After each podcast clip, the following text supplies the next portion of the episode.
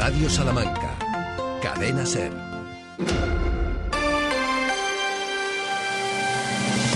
Hoy por hoy, Salamanca. Ricardo Montilla.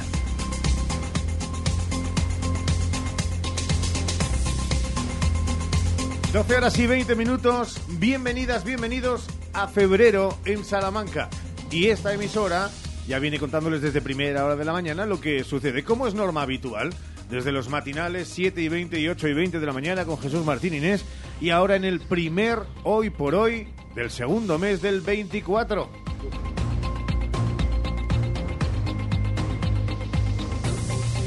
Que es verdad que si adoptáramos ese argot deportivo sería, bueno, es un programa más, es un partido más. Pero oigan, es una motivación arrancar un nuevo mes, sino que se lo digan a Ramón Vicente, al frente de la realización de este programa, o a Sheila Sánchez Prieto. Hola Sheila, feliz febrero. ¿Qué tal? Muy buenos días, feliz febrero a todos. Y feliz febrero, febrerito el mocho. No, este año no. Santiago Juanes, ¿cómo estás? ¿Qué tal, febrerillo loco? Tan loco que este, este año viene con 29 días. Ah. Antes lo bueno de febrero es que era un mes corto. Tenía 28, nos añaden 1, 29, qué rollo. 29 Febrero- días, eh, febrero es 18 un grados mes- de temperatura. Es un mes feo. un fe- fíjate, si febrero ya es loco de por sí, este año lo es más. O sea que, y aquí nos estamos salvando, aquí todo el mundo, ah, qué calor hace en el resto de España. Pues aquí por la mañana hace mucho frío y por la última hora de la tarde también hace mucho frío. O sea que Y la madrugada, sí, sí, sí, estamos... una- somos un territorio aparte. Somos el reducto, el reducto numantino, pero esta vez charrito. A, a raya del cambio climático. 12 y 22 minutos. Venga, vamos precisamente con ese asunto para arrancar el programa también en febrero mirando al cielo. ¿Cómo se estrena la EMET en febrero? ¿Atinará? Pues la previsión del tiempo para hoy habla de nubes y sol con termómetros que es verdad que por la mañana son fríos, por la noche bien, pero llegarán a marcar los 15 grados en el día de hoy y mínimas de 3. Mañana bajarán algo las temperaturas, pero a partir del sábado volveremos a ver los valores de estos días. Sol en Béjar, tanto hoy como los días que vienen por delante. El mercurio marcará en tierras bajaranas 16 grados de máximas y los 5 de mínimas en este jueves. Si miramos del cielo al suelo, como cantaba Mecano, nos encontramos las incidencias en las carreteras, en las locales y también en la provincia. Vamos a empezar por la ciudad porque siguen las obras en la carretera de Ledesma, en la calle Misión, en Doctor Gómezulla, en Francisco Maldonado, también obras en Santa Te- Teresita del Niño Jesús, en Sequeros y en la calle Victoria. Estrechamientos que condicionan el tráfico en la Gran Vía y Avenida de las Artes está condicionada hasta las 2 de la tarde por presencia de grúa, también hasta las 7 en la calle Elcano, en la calle Zúñiga y hasta las 8 en la calle Don Bosco. Los bancos de niebla han dificultado a primera hora de la mañana el tráfico en varios puntos de la red principal de carreteras de la provincia de Salamanca. Y la DGT alerta de un obstáculo fijo en la SA804 en el kilómetro 8,9 en Aldea Rubia. Y además también es verdad que se ha restablecido el orden completa normalidad, pero hasta hace unos minutos por una manifestación de los agricultores portugueses eh, que está afectando a la provincia de Salamanca. En la A62 había un corte eh, a la altura de Nuevo Poblado en Fuentes de Oñoro, pero como decimos ya se ha restablecido el orden en esa vía según la DGT. 12 y 23, así luce este jueves. Los titulares en Hoy por Hoy Salamanca. Pues además de lo que ya le hemos contado, que es pura actualidad, esta mañana se ha presentado un programa vital para los menores. La concejala de familia Miriam Rodríguez ha presentado un nuevo programa municipal de apoyo psicológico para menores. El objetivo es dar respuesta a las necesidades de atención psicológica especializada detectadas en relación con los menores de edad que se encuentran en situación de vulnerabilidad y desprotección. Podrán formar parte de este programa los niños y adolescentes menores de edad residentes en la localidad de Salamanca. Los menores que accedan al programa estarán atendidos por profesionales especialistas en atención psicológica a jóvenes y adolescentes de ASECAL. Abrimos página de sucesos con un accidente en Sorihuela.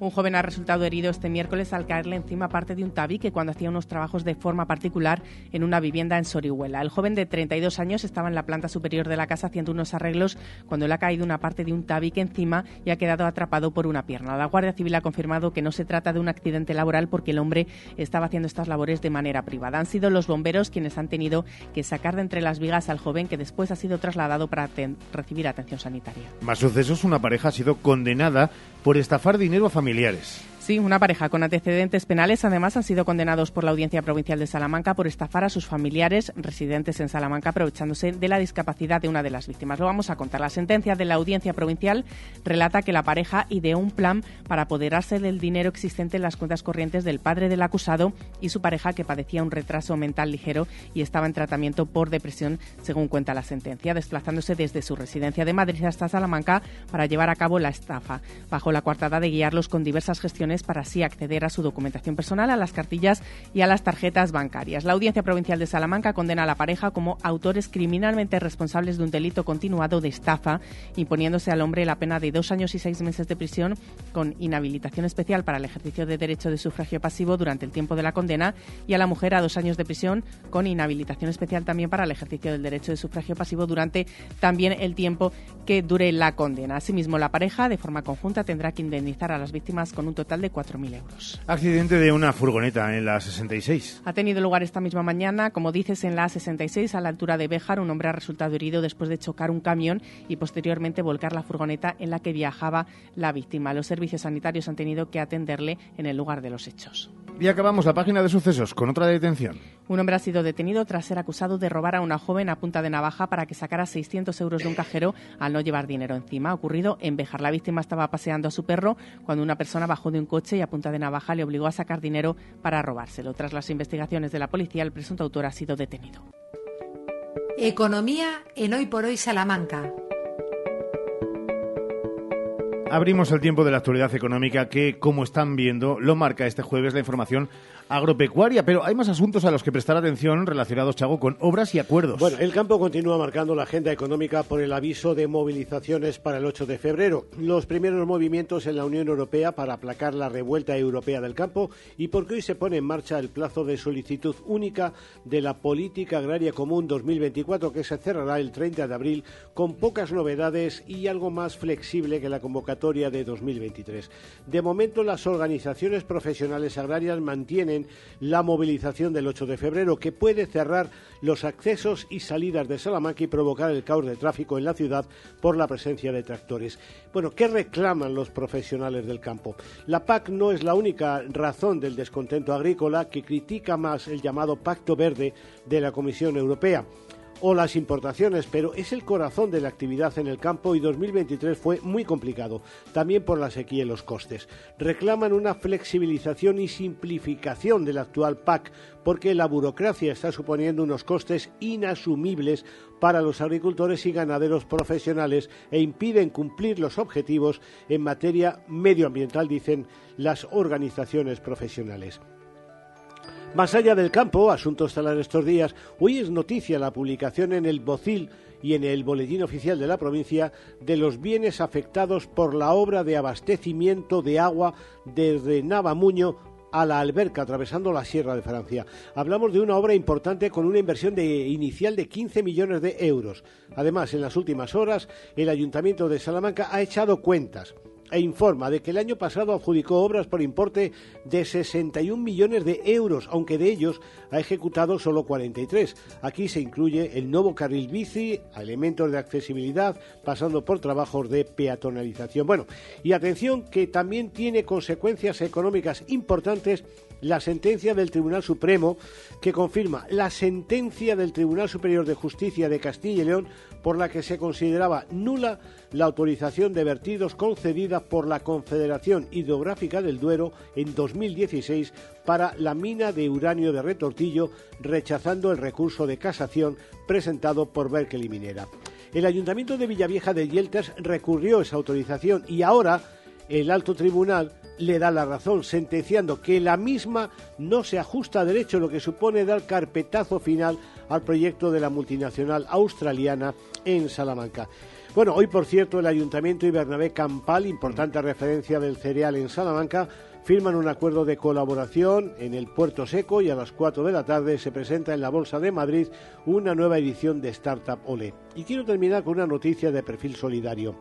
La Asociación Española contra el Cáncer ha lanzado una nueva edición, es la cuarta, de La compra de tu vida, que invita a la población a, colaborar en las líneas de caja de supermercados, estaciones de servicio y tiendas de Salamanca, físicas y online, para recaudar fondos que ayuden a frenar la desigualdad que existe en torno al cáncer. Más que interesante. Gracias, Santiago. 12 horas y 30 minutos, deporte.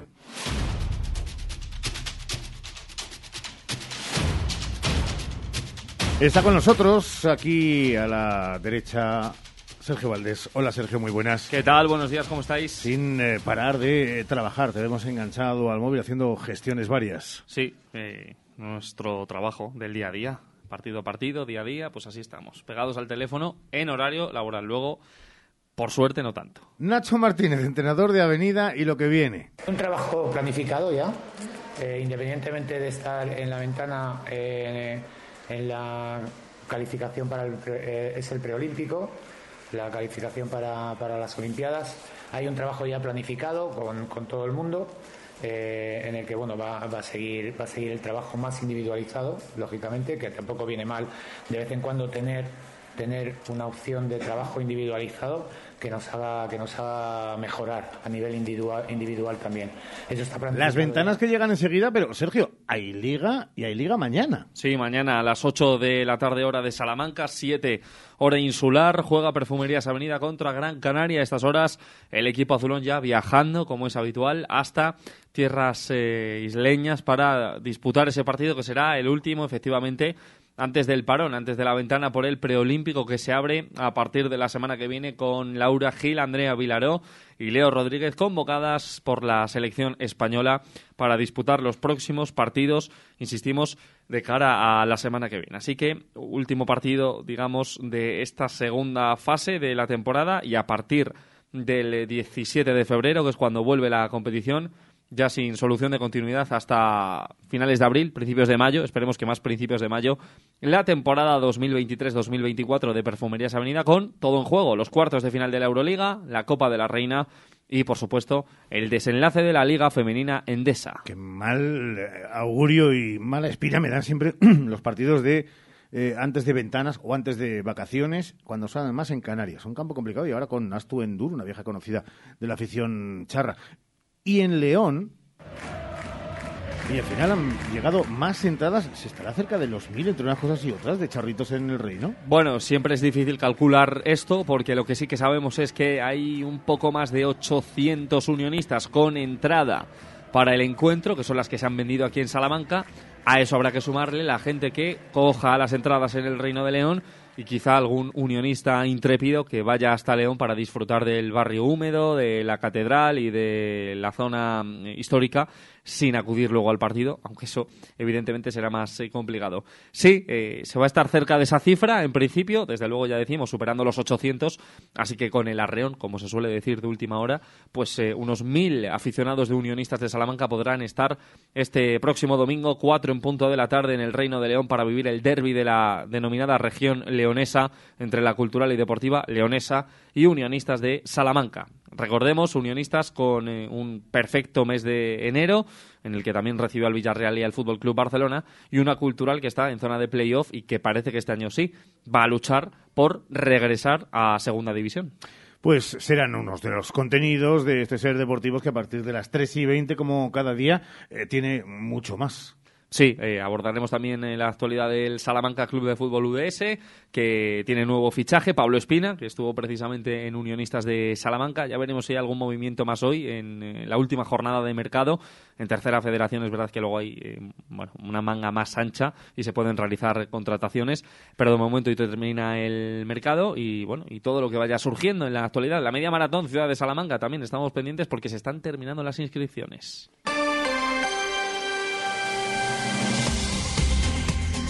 Pues hasta ahí el tema deportivo, a partir de las 3 y 20, ya saben, todo el relato, y si a lo largo de la mañana eh, y mediodía surgiera algún tipo de noticia, Sergio Valdés, eh, en Hoy por Hoy o en Hora 14 Salamanca. La próxima semana eh, vamos a intentar mirar todas las normativas eh, que tiene eh, Salamanca. Eh, porque claro, por ejemplo, eh, ¿sabéis que en Burgos la policía local te puede sancionar por tirar mocos al suelo? 150 euros. ¿Qué os parece? Poco me parece. ¿Mm? Están bien las ordenanzas, no sé si eso luego se ejecuta y se lleva a cabo, porque, hombre, no me imagino yo a la policía local pendiente de que alguien se suene los mocos y los tire al suelo de la ciudad. Pero bueno, entiendo que tienen eh, otras labores mucho más importantes que hacer. Eso Sevilla, eso de Burgos. En Sevilla, por ejemplo, se va a multar con 750 euros las despedidas de soltero en ropa interior o con complementos sexuales, es decir, casi el 100%, porque siempre se llevan así pues unas diademas eh, con según cuál sea la forma. ¿No? Sí, eh, no sé. eh, no entiendo eso, la verdad. 750. No, pavos no, que eso no lo chavales. entiendo, pero es verdad que a raíz de lo que decía Sergio de- del tema de los mocos, que lo hablaremos la próxima semana, claro, me imagino que no será cuestión de eh, se suenan los mocos de tira, sino ciertas acciones que realiza la gente cuando, bueno, lo vemos en los campos de fútbol que, que realmente no es agradable, pero Escupir, también... incluso escupitajo. O escupitajo, efectivamente, Pero pero, es los que- campos de fútbol al final no van a sacar un pañuelo y se van a sonar, pero es que hay mucha gente que lo hace en la calle, que puede llevar un pañuelo o comprarse un pañuelo y no tener por qué aguantar los que vamos al lado. ¿Cómo está la normativa acciones. con el tabaco? Eh, si tiras una colilla, debería ser multado. Y Hombre, Yo yo, creo que la verdad es que creo creo que sí, que en Yo creo que ese es sentido sí. Pues, ser. ¿Cuántas multas por eh, en este sentido se habrán puesto en Salamanca? Si eso está en la normativa. Bueno, pues vamos a darle vueltas a cuestiones del día a día que obviamente, como dice Sergio, volverían locos al loco a la policía. Lo del eh, disfraz que has dicho en Murcia, me parece, lo del disfraz de, en Sevilla, el disfraz de la despedida de soltero. Hombre, yo, eh, si hay gente que está de despedida de soltero, mientras no moleste, no eh, le infrinja ningún daño a la hostelería y no perjudique al ciudadano, ¿qué más da? ¿Qué más da con el disfraz con el que vaya? Me parece, la verdad, sinceramente, una normativa bastante paleta. Pues eh, claro, es, puede alguien contestarte lo de, pues como en esas playas donde si alguien va desnudo como Dios le trajo al mundo, pues puede, yo qué sé. Bueno, hay el pero ahí lo entiendo un poco más porque hay playas específicamente nudistas y hay playas que no son específicamente nudistas y que, digamos, eh, hay que llevar al menos una prenda de ropa. Pero en este caso concreto, que alguien vaya vestido de pene por la calle, em, que le puedan sancionar con 750 euros si no le hace ningún perjuicio ni a los No ciudadanos, ni a las tiendas, a los comercios, ni a la hostelería, en fin, pues no lo sé. Me parece, sinceramente, para que se revise esa ordenanza municipal. Insisto, un poco paletada. Hmm, Pues veremos cómo está la ordenanza municipal y le sacaremos punta ah, de cuáles son eh, las circunstancias eh, de cada una de las posibles sanciones y, sobre todo, cuántas sanciones por cada uno de los apartados se han llevado a cabo eh, a lo largo del, Pues tenéis del trabajo, último, entonces, del último año. las despedidas de soltero aquí en Salamanca. Ánimo. Me gusta mucho lo de eh, personas vestidas de pene. Eh, ha sido Así, bueno, no iba a decir dia- otra diadema- cosa. eh, hombre, puedes decirlo de, de diademas eh, con forma fálica. También, no, no, pero hay gente que va disfrazada como un pene, no pasa nada. Si es que es una palabra que existe, está en el diccionario, ¿no? Igual que otra. U otras. Claro que sí. Adiós. ¿Quieres acabar con alguna de ellas? Venga, que no. No, Eh, no, porque Valdés. no, no guarda el decoro. Adiós. Son las 12 horas y 37 minutos. Eh, Sheila, en un instante vamos a, vamos a tirar de hemeroteca sonora y además por parte de su protagonista. Sí, porque el 21 de enero Salamanca salió a la calle para exigir mejoras en las conexiones ferroviarias, una petición directa para el gobierno de Pedro Sánchez, pero no ha sido el único presidente que se ha olvidado y ha dejado de lado a Salamanca. Chema Collados, concejal socialista, recordaba que en el año 2012 gobernaba Mariano Rajoy y nos habían quitado todos los trenes directos, salvo con Madrid y con Valladolid. También se salió a la calle, un recuerdo que ha hecho a través de las redes sociales. Hoy por hoy, Salamanca. Gadis, el precio no es un problema. En nuestras oportunidades de hoy tenemos Longaniza ibérica Flores, kilo 7 euros con 95 céntimos. Y en pescadería, merluza del pincho de 1 a 2 kilos de lonjas de España, kilo 8 euros con 90 céntimos. Gadis, en confianza. Gadis, empresa patrocinadora del equipo paralímpico español.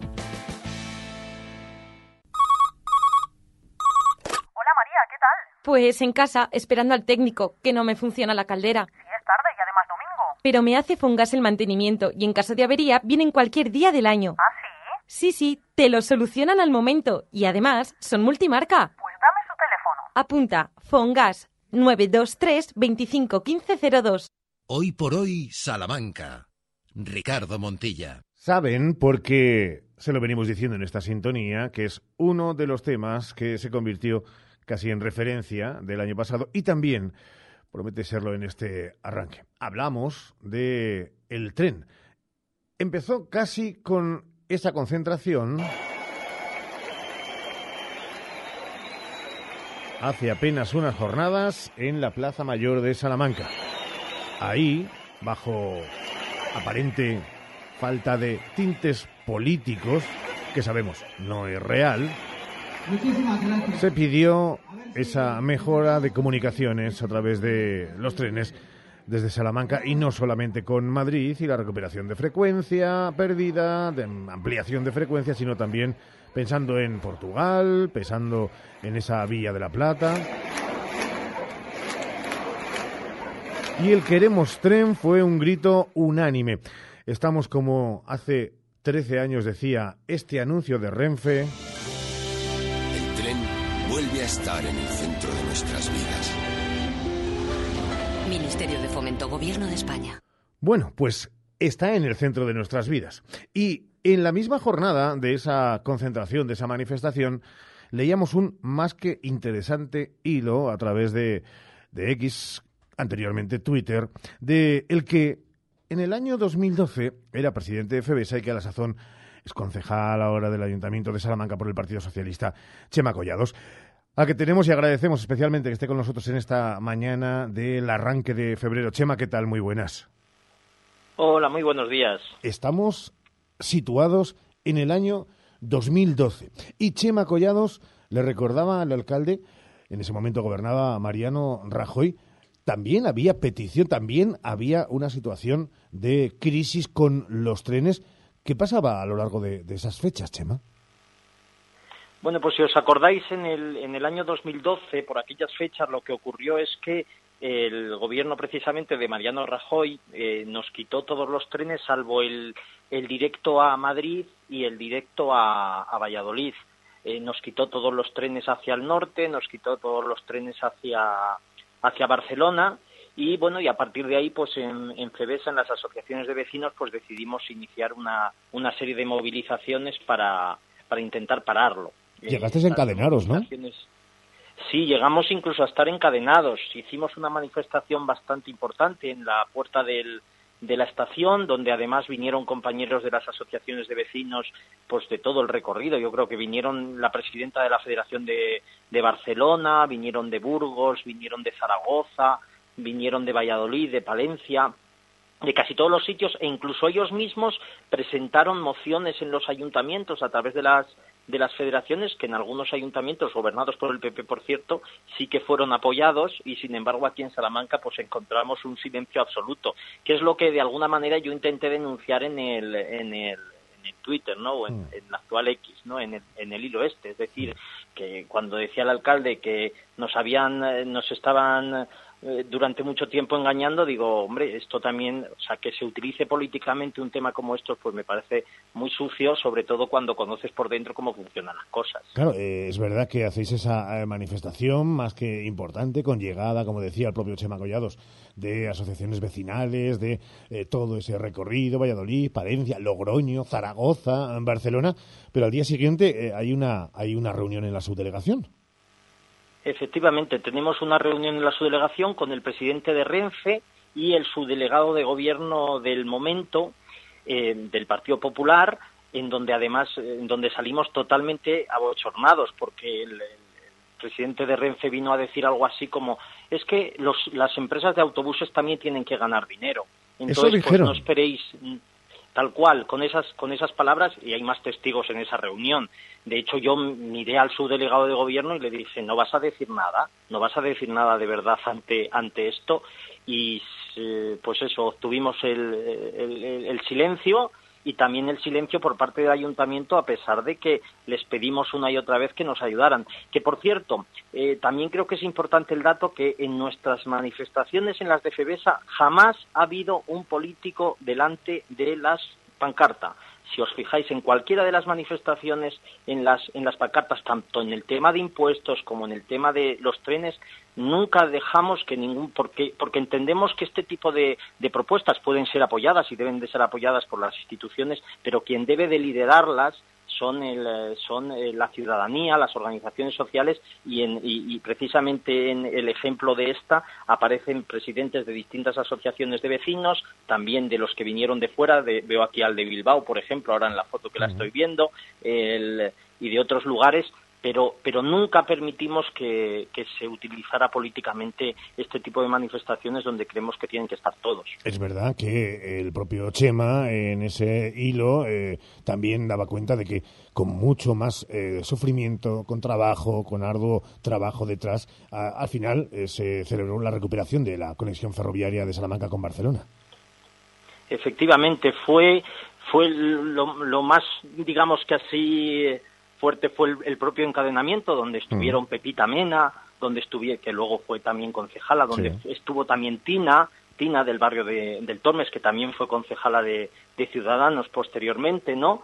Eh, y, algunos otros otros miembros de CEBESA, pues que estuvimos allí porque era el último de los trenes que salía de Salamanca con destino a Barcelona. Y como ya como digamos como rabia decidimos hacerlo así también con el apoyo de sindicatos que, que fueron a vernos pues para pues eh, la verdad es que se hizo todo lo que se pudo y finalmente a base de reuniones, de luchar, de trabajarlo, pues conseguimos que se recuperaran estos trenes que yo creo que son eh, lo mejor que, puede tener Salamanca. Es verdad que a lo largo del tiempo y pasando desde esa mm, bueno responsabilidad en, en FEBESA, en la asociación eh, vecinal eh, y después dentro de, la política, tiene claro, Chema, que al final la reclamación ante sea quien sea el color político que gobierne en administraciones que tengan capacidad de, de decisión es lo único que puede sacar adelante provincias de esa España despoblada como la, la que tenemos, que es absurdo intentar eh, instrumentalizarlas?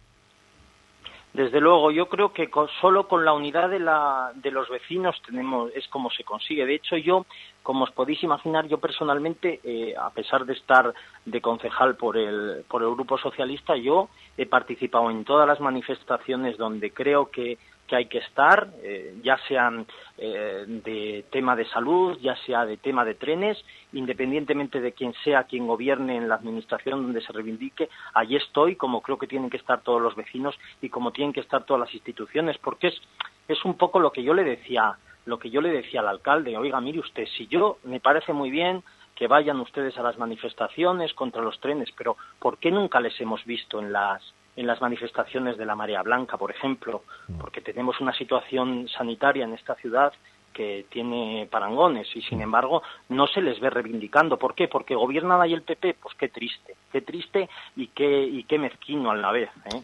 Es verdad que es otra administración, pero ayer mismo lo escuchaban en esta sintonía, en este programa y también en los informativos con los sonidos esta misma mañana. En el matinal lo han podido escuchar, como ayer el Partido Socialista, hablamos de la Diputación, eh, sugería que fueran todos a una también en, eh, bueno, sugerir a la Junta de Castilla y León que fuera efectiva a la hora de buscar transporte eh, por autobús en algunos municipios de Salamanca. Oigan, que estando a 15, 17 kilómetros, no estamos hablando ¿eh? de los recónditos lugares de la provincia salmantina, en algunos lugares no hay manera de que haya un, eh, bueno, pues un transporte público por carretera, el Partido Popular se negaba.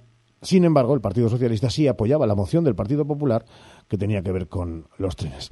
En definitiva, que mientras el color político influya en la defensa de los intereses comunes de esta provincia, mal vamos a ir. Y nos parecía, porque lo señalábamos desde el principio, más allá de que entendíamos que con todos los colectivos que planteaban esas reivindicaciones en el tren, era el momento de hacerla, más allá de lo que pudiera decir el ministro Óscar Puente, también señalamos desde el principio que a nadie se le escapara que estaba instrumentalizada políticamente por el Partido Popular. Por eso queríamos ahora y con algo de tiempo pasado y con ese eh, momento en el que todos hemos tenido la capacidad de reflexionar, irnos hasta el pasado con su protagonista, con el que en aquel momento era el presidente de FEBESA, a la sazón hoy concejal del Grupo Socialista del Ayuntamiento, Charro Chema Collado. O sea que agradecemos que haya estado con nosotros este ratito, Chema. Gracias de verdad por habernos eh, alumbrado y tocado en la memoria que a veces es la mejor aliada para no olvidar dónde se estaba y dónde se está. Chema Collados, un abrazo fuerte, muchas gracias. Muchas gracias a vosotros, un abrazo. Hoy por hoy, Salamanca. DFSK 580, Sur, 1,5. Turbo híbrido GLP. Con cambio automático, tapicería en cuero, techo solar, navegador 11 pulgadas, climatizador, ABS y ESP. Has oído bien. Todo incluido desde 150 euros al mes. DFSK, un lujo a tu alcance. Véalo en HCM Profe Auto, concesionario DSFK para Salamanca, calle Bolivia 34, Polígono de los Villares. En Lupa apostamos por la calidad sin renunciar al precio. Solo hoy jueves 1 de febrero en Lupa, gallito fresco ración el kilo por solo 8,95 y queso semicurado tres oscos el kilo por solo 8,95. Solo hoy y solo en Lupa. Lupa a tus vecinos de confianza. Hoy por hoy, Salamanca. Ricardo Montilla.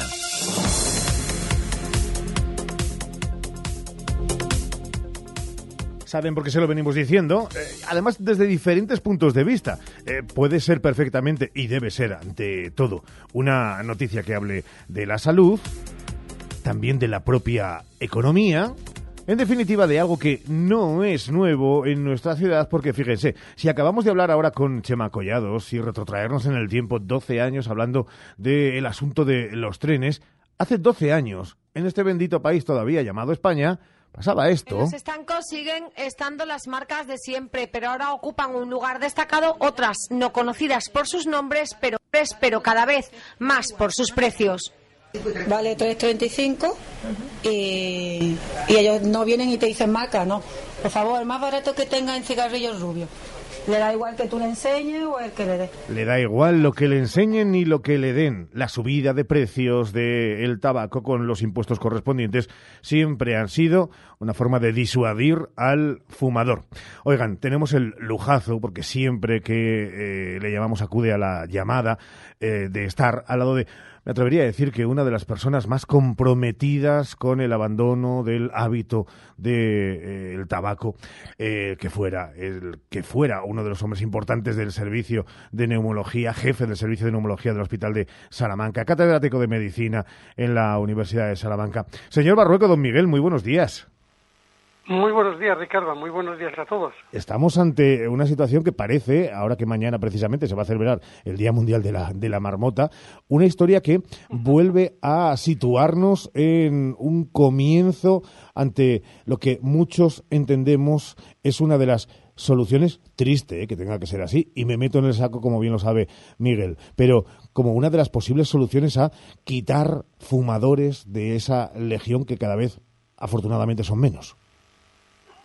Pues efectivamente, yo creo que eh, las medidas que ha anunciado el nuevo equipo del Ministerio de Sanidad, pues parece que van en la línea de favorecer el abandono del tabaco y por tanto disminuir el consumo, lo cual en términos de salud pública y en términos de, de prevención de enfermedades es posiblemente la mejor medida que se puede tomar en España.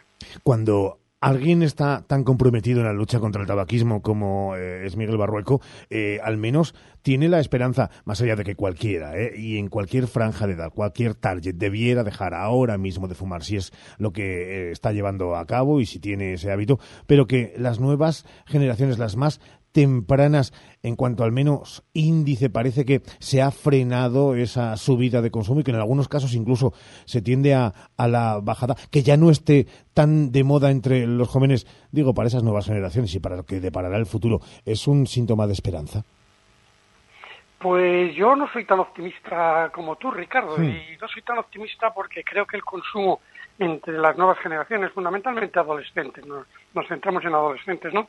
No ha disminuido, sino que incluso ha aumentado. Lo que pasa que ha cambiado el sistema de, de fumar, es decir, eh, consumen menos cigarrillos mm. convencionales, pero están mucho más ligados a otras formas de consumo, como es el vapeo, como son los cigarrillos electrónicos. Precisamente una de las reivindicaciones de todos los que nos dedicamos a la prevención del tabaquismo es conseguir que el Ministerio de Sanidad, que parece que ahora sí, que el Ministerio de Sanidad incluya estas formas de tabaco como consumo habitual de tabaco y por tanto la someta a las mismas restricciones que las que tenemos con respecto a los cigarrillos convencionales. La sociedad es consciente, Miguel, de la lacra que significa el, el tabaquismo y, y, todo lo que además, como un pulpo con sus tentáculos, provoca, eh, provoca, por supuesto, de salud, pero provoca también de, de gasto, provoca de, de, shock en todo el, en todo el ámbito eh, sanitario, social, en el económico también. Y si es así y somos conscientes, ¿por qué no se hace nada? Pues yo creo que hay que distinguir dos niveles, el nivel individual de, ¿Mm? De los fumadores eh, y el nivel colectivo como sociedad. A nivel individual, porque el consumo de tabaco es fundamentalmente consumir nicotina, que es una droga que provoca adicción y por tanto es difícil dejarlo, es muy difícil dejarlo, como cualquier otro tipo de drogas. Eso a nivel individual. Y, y a nivel social, porque eh, también el, el tema del tabaco está muy ligado a la economía y la industria del tabaco, las tabaqueras, tanto nacionales como internacionales, tanto las fundidas, ¿no? Tienen una capacidad de presión brutal sobre los gobiernos y cualquier medida que se intente poner en marcha siempre es atacada desde distintos medios, fundamentalmente desde las propias industrias y por otra parte desde la hostelería, que son sus aliados naturales, y se trata de frenar. Y bien sabes que en esto y en todo la política que determina un gobierno está enormemente condicionada por los poderes económicos. Esa es la, la explicación. Doctor Barrueco, de verdad, para quien nos esté escuchando, dejar de fumar, y entiéndase la pregunta que parece trivial, ¿eh? y a lo mejor tiene eh, uh -huh. mucho detrás eh, que, que, explicar, pero, pero la pregunta de, ¿es más fácil dejar de fumar hoy que hace, que hace 20 años? A ver, yo creo que disponemos en este momento de más información, disponemos en este momento también de más mecanismos de ayuda, entre otras cosas, por ejemplo, los fármacos para dejar de fumar, entre otras cosas, las unidades de tabaquismo, entre otras cosas, la, la atención al fumador en, en, la atención primaria por los médicos y las enfermeras de familia, ¿no? O sea que yo creo que sí es más fácil. Pero igual que hace 30 años, existe un factor determinante que es fundamental, y es la voluntad de querer dejarlo. Lo importante es que el fumador sea consciente del problema y decida dejarlo, decida que quiere dejarlo. Y luego, una vez que ha tomado esa decisión, el proceso de ayuda es más fácil sin lugar a dudas. Pues con ese mensaje que es de ánimo eh, y con eso que además es tangible, oigan, con datos del conocimiento de causa que tiene nuestro protagonista, más que nadie probablemente en Salamanca, de los métodos de la farmacología y de cómo ha evolucionado además la neumología. Les dejamos, aunque tendremos que mmm, ponernos manos a la obra, don Miguel, para este año 2024, sí, hacer de esta radio una radio interactiva y que ayude de verdad en la medida de lo posible, sin, sin grandes pretensiones, con toda la humildad, humildad del mundo, pero, pero conseguir que cada semana, cada 15 días o cada mes vayamos siendo menos los fumadores en esta bendita provincia. Don Miguel, un abrazo enorme como siempre y muchísimas gracias. Muchas gracias y a vuestra disposición, como siempre. Y desde luego, gracias por dar este espacio para tratar de animar a la gente a que deje de fumar. Muchas gracias, Ricardo. Hoy por hoy, Salamanca. Enchúfate al sol y ahorra, y en un mes estarás generando tu propia electricidad. Gestionamos las ayudas para que pagues menos por tu instalación. Financiación a tu medida. Recuerda, enchúfate al sol y ahorra. Visítanos y solicita tu estudio personalizado. salamanca.enchufesolar.com 722-422-713 o en nuestras instalaciones en calle Guatemala 115, Polígono de Villares. Porque las estabas esperando. Porque no hay un lugar mejor. Llegan las rebajas a Centro Muebles Salamanca. Cientos de muebles, sofás y colchones con descuentos reales de hasta el 60% y con entrega inmediata. Así de fácil. Vienes, lo eliges y te lo llevas al mejor precio. No te pierdas las rebajas de Centro Muebles Salamanca. Visítanos en Centro Mueble, carretera de Valladolid, Polígono Los Villares, Salamanca.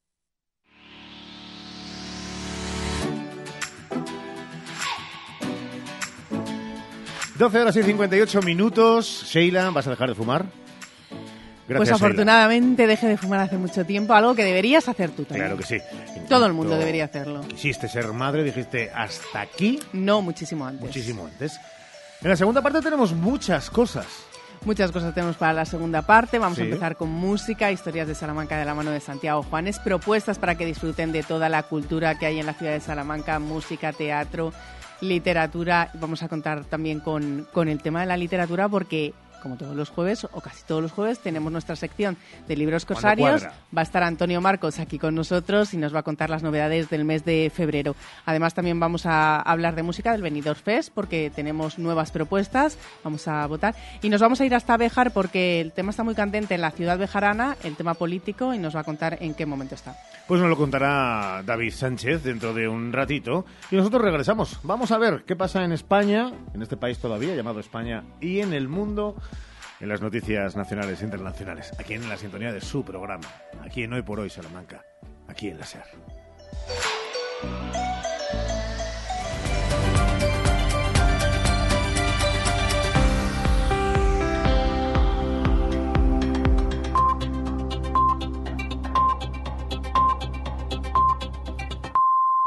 Es la una, las 12 en Canarias. A partir de mañana viernes entrarán en vigor las restricciones por la sequía para 6 millones de personas en Cataluña. Lo acaba de anunciar el presidente Pere Aragonés, que ha pedido a los afectados que hagan un esfuerzo en este momento crítico. Barcelona, Mónica Peinado, buena tarde. Bona tarda. La Generalitat ya ha decretado la emergencia por sequía. La resolución se va a publicar mañana y en ese momento entrarán en vigor nuevas restricciones. Los agricultores solo podrán utilizar el 20% del agua que consumen habitualmente. Las piscinas solo se podrán llenar con agua de mar. El riego de las zonas verdes públicas no podrá hacerse con agua potable y en algunos municipios habrá bajada de presión en los grifos. El presidente Pere Aragonés ha pedido un nuevo esfuerzo y ha agradecido a la ciudadanía que hayan aplicado medidas para ahorrar en los últimos meses. Si no acti- haguéssim activat totes aquestes mesures... Si no hubiéramos activado todas estas medidas, de no ser por el esfuerzo colectivo del tejido productivo y de la ciudadanía, haría ya 15 meses que estaríamos en esta situación. Aragonés ha defendido la gestión de su gobierno. Dice que se ha pasado del 15% de agua desalada o regenerada, que no depende de la lluvia, al 55%. Se intensifican las protestas de los agricultores de Portugal que están ya afectando a varios puntos fronterizos con España y cortes de carreteras en las zonas que colindan con Extremadura. Corresponsal Brais Suárez. Eso es, protestas generalizadas por todo el país. En cuatro distritos del centro y norte portugueses, decenas de tractores han logrado bloquear la circulación a pesar del gran dispositivo de seguridad anunciado por la Guardia Nacional Republicana a última hora del miércoles. Se registran también numerosos incidentes en las zonas fronterizas. La de Valencia y Tuy, en Galicia, ha amanecido cerrada, pero la policía portuguesa ha disuelto a los manifestantes alrededor de las 7 de la mañana. Los mayores problemas de tránsito hacia España se encuentran entre Badajoz y Elvas, donde apenas circulan los coches, y entre Vilar Formoso y Salamanca, con una situación similar. Las protestas son espontáneas, convocadas ayer mismo, y justo a continuación, el gobierno luso ha anunciado un paquete de ayudas por 500 millones de euros para compensar la sequía y las bajas ayudas comunitarias, pero el sector lo tacha literalmente de una mano llena de nada y mantiene las protestas. Ha habido también protestas esta mañana de los agricultores de Huelva en la capital andaluza, en Sevilla. Unas 15.000 personas se han manifestado para reclamar con urgencia las infraestructuras hidráulicas necesarias para garantizar la supervivencia de su actividad, obras que, según han dicho, llevan esperando 20 años. Hace 20 años en la provincia de Huelva no se ha construido ni una sola infraestructura de captación de recursos hidráulicos, ninguna de las que están reflejadas en los planes hidrológicos aprobados por el Consejo de Ministros del Reino de España. No se ha hecho ni una. De la política, las declaraciones esta mañana del presidente de Castilla-La Mancha, primeras declaraciones después de que Junts votara en contra de la ley de amnistía en el Congreso. La respuesta de Milano García Paje a la pregunta de los periodistas de si esto pone en peligro la legislatura. No sé, yo, yo me mido por mi legislatura, que es de cuatro años. Aquí vamos a estar cuatro años.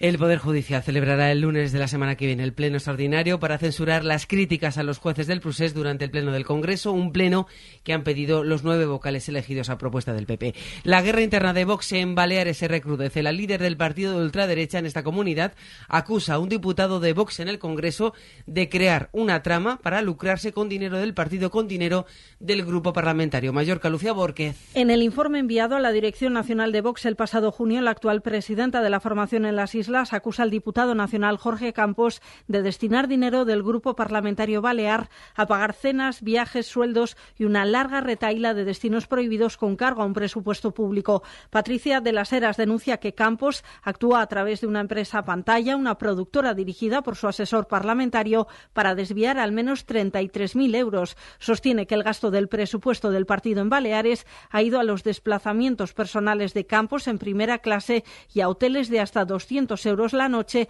aunque eso implicase no tener dinero para pagar el papel higiénico para las personas que trabajaban en la sede. En el Congreso Podemos acaba de registrar una proposición no de ley que pide la, exclusión, la expulsión de Israel del Festival de Eurovisión. José Coello, cuéntanos. Buenas tardes. En esta propuesta la formación insta al ministro de Exteriores, a José Manuel Álvarez y a Radio Televisión Española a que tomen esta decisión y a posicionarse en contra de la participación israelí. Además, Podemos exige en esta PNL que Eurovisión no sea un evento para blanquear las actuaciones de Israel en el conflicto y recuerda que en 2022 la organización ya expulsó a Rusia del certamen tras la invasión a Ucrania. Esta mañana ha estado en hoy por hoy el director de la Academia de Cine, Fernando Méndez Leite. Le hemos preguntado por los últimos casos de agresiones sexuales ocurridos en la esfera del cine español que tendrán una condena en la próxima gala de los Goya. Ha dicho esto. La Academia de Cine condena cualquier tipo de agresión, abuso o violencia contra las mujeres y eh, la Academia no tiene por qué señalar ni, ni juzgar, eh, no es esa su función. Deportes, Oscar Ejido, buenas tardes. Hola Laura, buenas tardes. Hoy es el día en que se cierra el mercado de fichajes de invierno en España y también en las ligas más importantes de Europa, así que la actividad en la sede de la liga hasta las 12 de la noche va a ser frenética. Por ejemplo, a falta de confirmación oficial del traspaso, el jugador de Granada, Brian Zaragoza, ha entrado esta mañana ya con el Bayern de Múnich y se va a ir al equipo alemán seis meses antes de lo que estaba previsto. Va a ser a cambio de 6 millones de euros. Además, Valencia y Sevilla buscan delantero, por lo que Rafa Mir podría salir del Pijuán y acabar en Mestalla. Hablando de delanteros, es noticia la salida de Enes Unal al Bournemouth inglés, que el Getafe está cerrando como cesión con opción de compra obligatoria de algo más de 16 millones de euros. Ojo porque hay un segundo, un segundo equipo inglés a la espera por si falla con el reconocimiento médico llevarse al delantero del Getafe. El Cádiz ha hecho oficial la llegada del atacante del Betis Juanmi y Betis, Rayo, Getafe y Girona esperan hacer movimientos en estas últimas horas de mercado. Además, a las 9 Getafe y Real Madrid juegan el último partido de la jornada 20, partido aplazado en su día por la Supercopa de España y en Fórmula 1 es noticia la exclusiva avanzada por nuestro compañero del diario AS, Jesús Balseiro, del acercamiento de Luis Hamilton a Ferrari, cerrando así la opción de Carlos Sainz de renovar con la escudería italiana. ¡Hombres G!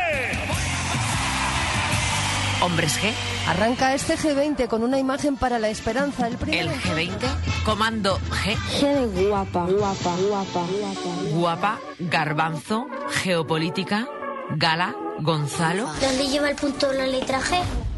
El punto G. La G no lleva punto. Madre mía, madre mía. Ya puedes dejarnos tus mensajes de voz en el WhatsApp del programa. El 681-016731. Esta noche dedicamos el faro a la letra ¿La G? Eso es genial.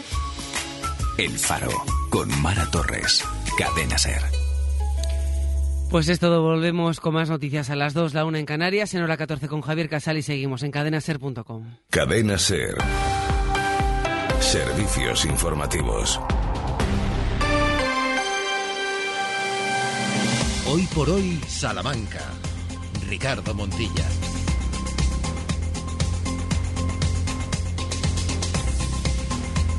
Trece horas y siete minutos. Dice Mana Torres, nosotros también estamos en el programa con el punto G, de genuino, de generoso, de genial, si ustedes lo tienen a bien. Y ahora, hasta las 2 de la tarde, 52 minutos y medio exactamente para acercarles también información, entretenimiento, todo de la mano de Ramón Vicente al frente de la realización de este espacio.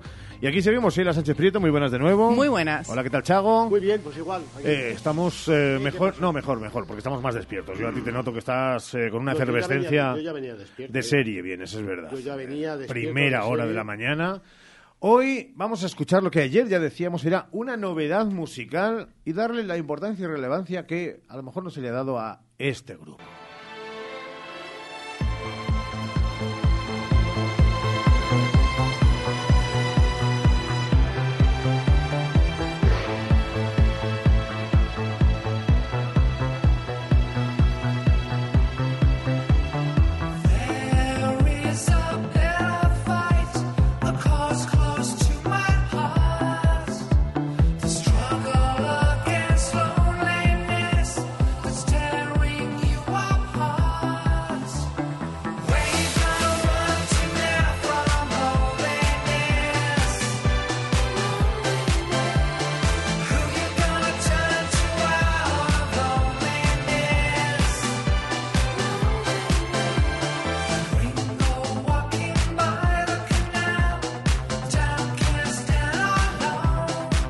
Probablemente, Ramón Vicente, eh, las dos personas que menos se hayan movido a lo largo de la historia en un escenario, impertérritos, y también, es cierto, uno de esos grupos que, igual que otros se reinventan, han sido fieles casi a su estilo desde el inicio hasta el último disco que sale en unos días y con este avance de single. Y que además este avance de single se ha convertido en el disco, bueno, en la canción más escuchada en las últimas horas, que hace que salió, ¿qué? 15, 16 horas, ¿no?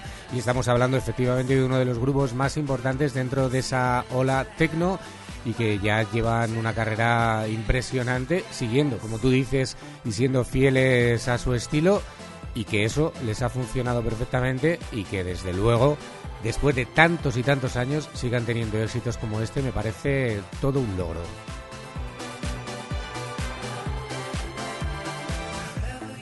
Es que éramos jóvenes y ya escuchábamos a, a Pet Shop Boys y teníamos la sensación de que eran unos señores eh, ya talluditos. Si ahora ya nosotros somos los señores, eh, caray, qué longevidad, ¿eh? Como ellos no se mueven mucho, yo creo que duran más. Perdido energía, ¿no? Sí, no, no pierden energía en cosas insignificantes. Eh, iconos de la música, gusten más o menos el estilo Chago, pero los Pet Boys, eh, sobre todo en, en- en Gran Bretaña, pero con eh, eh, extensión además al resto de, de Europa. eh, alguna vez triunfaron en Estados Unidos, pero sobremanera en- en el viejo continente. Eh, ya digo, que gusten más o gusten menos, que luego para gustos los colores, pero cómo se han sabido mantener ahí décadas y décadas. No sé, yo no comparto vuestro entusiasmo, pero bueno, esto es habitual ya en esta parte del programa. No, a mí lo que me sorprende es eh, eh, eso que decir de... O sea, que se mantienen... Esto de... Hay que tener mucho cuidado con esto de fieles a su estilo, hay que tener mucho cuidado y matizarlo muy bien, porque se puede interpretar como que llevan haciendo la misma música desde hace no sé cuántos años. Y hay que recordar que hasta los Beatles, que encontraron una fórmula extraordinaria de éxito, supieron evolucionar, ir hacia arriba, hacia abajo, hacia la izquierda, hacia la derecha, es decir, moverse siempre y salirse de una zona de confort, ¿no? A mí este tipo de música, muy ochentera, por supuesto, y todo eso, es que la tengo muy muy oída, entonces estoy como saturado, pero me recuerda mucho a cosas que ya en su momento hizo, por ejemplo, Alan Parsons con su Alan Parsons Project, O Cradwell. también Cradwell, por ejemplo, Tangerine Dream, no digo ya nada a los ochenteros de Patch Mod y otra otra gente de esa de esa cuerda. Entonces, por eso digo que a mí me gustaría eh, cogerme toda la discografía de los chicos de la tienda de mascotas y eh, decir, bueno, a ver, yo no acabo de, eh, de ver que estos chicos no se hayan movido, hombre, se habrán movido hacia arriba, hacia abajo y ahora han cogido el viento de cola porque ahora, por alguna extraña razón, está de moda otra vez este estilo. Entonces dice, ha encajado una canción que ya hacían con el gusto que ahora mismo circula. que Hombre, más sé. allá, perdón, más allá de eh, ellos siguen fieles a, a ese estilo, no, no, eh, que han evolucionado porque en los 80 se utilizaban unos instrumentos, unos sintetizadores y ahora, claro, y ahora se utilizan y ellos han adaptado a su estilo de música las cosas nuevas que salen, ¿no? Para componer, pero, Pero fíjate- y eso me- eso es lo que me parece que sigan teniendo éxito adaptándose a los nuevos tiempos dentro de su estilo. Fíjate, hay sin embargo en esta canción algo que a mí me llama mucho la atención, ¿no? Y es, eh, es esto que está sonando, esos toques de viento, eh, de viento funk, eh, ahí me parece muy interesante. Ahí sí que hay una evolución que se intenta salir del tecno, ¿eh? Cuidado que... Claro. Yo creo que se, supieron hacer un hueco en este estilo de música porque eh, es algo nuevo que acaba de salir hace apenas 15 horas y en el momento en el que escuchas los primeros acordes ya directamente te lleva a pensar que pueden ser ellos y es un tema que no has escuchado nunca. Bueno, pero pueden ser ellos o pueden ser, por ejemplo, Comunars. Es, es decir, el abanico de grupos que hacían lo mismo en esa época, que son contemporáneos de grupos que hacían música con un sintetizador y poco más, ¿eh? pues es que es muy, muy amplio, muy amplio. O sea que- Ahí están los Pet Shop Boys que ya ven, eh, llevan debate a la mesa camilla del arranque de esta segunda parte de Per- hoy per- por hoy. Perdón, mi cultura, ¿cómo va lo del Benidorm Fest? Oh, es que, no, es que yo ya os digo que Está no lo- maravilloso, Chavo. ni lo sigo, ni lo voy a seguir si me lo queréis decir bien y si no es una curiosidad que tengo. Pues la cosa eh, va bien, gracias. Quiero decirte, sería la respuesta de... Esta noche es la, ul- la segunda semifinal y entre los ocho participantes, que luego veremos cuatro de ellos que nos quedan por escuchar, se escogerán a los finalistas que el sábado decidirán qué canción enviamos este año a Eurovisión. Pero hay una amalgama muy curiosa y muy diferente, ¿eh? muy diversa. Pero hay alguna canción favorita ya que... que- Sí, que- Zorra, de Los Buenos de Nebulosa. Un título muy interesante. Y eh, yo creo que hoy puede salir el otro candidato que estará entre San Pedro. Eh, Saint Pedro, eh, un canario que canta una balada muy bonita. Y también. Pero que es familia de. No, y ni siquiera tiene llaves de, de ninguna puerta celestial. Pero hay mucha amalgama, está muy divertido, está muy divertido. Si ya hoy en la segunda semifinal arreglan el sonido, que se escuchó como como en Ya, una- mal, mal, que se mal, muy mal, mal, sí. como bueno, como, como en la televisión española habitualmente. Bueno, el otro día en el Congreso de los Diputados también hubo problemas de sonido. ¿eh? Claro, era televisión española, ¿no? No, no, era, era, el- era el Congreso. ¿Sí? Era el propio Congreso que, que sonaba mal y, y eso acababan de reformarla y no lo habían ajustado bien. Bueno, Pedro y, claro, y el sonido que recibían las público. emisoras, tal, fatal. Lo público no suena, lo público no suena bien. Está interesante, pero queríamos que hoy fueran, mm, iba a decir Neil Tennant, eh, pero claro, el otro se me va a olvidar. Entonces, los Pet Shop Boys, eh, los integrantes de este grupo que ahí están, cuatro décadas más tarde, eh, como Madonna y como otros tantos. Pero es verdad que Pet Shop Boys con trabajo nuevo bajo el brazo, 13 horas y 15 minutos. Y ahora llega nuestro destino muy nutrido.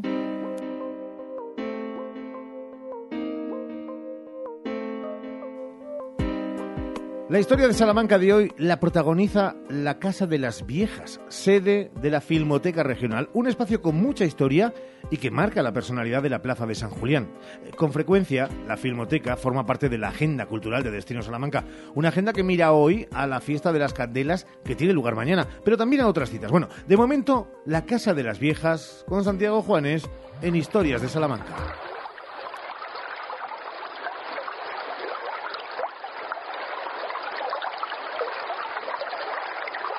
En el siglo XVII, la plaza de San Julián era muy diferente a la que vemos hoy.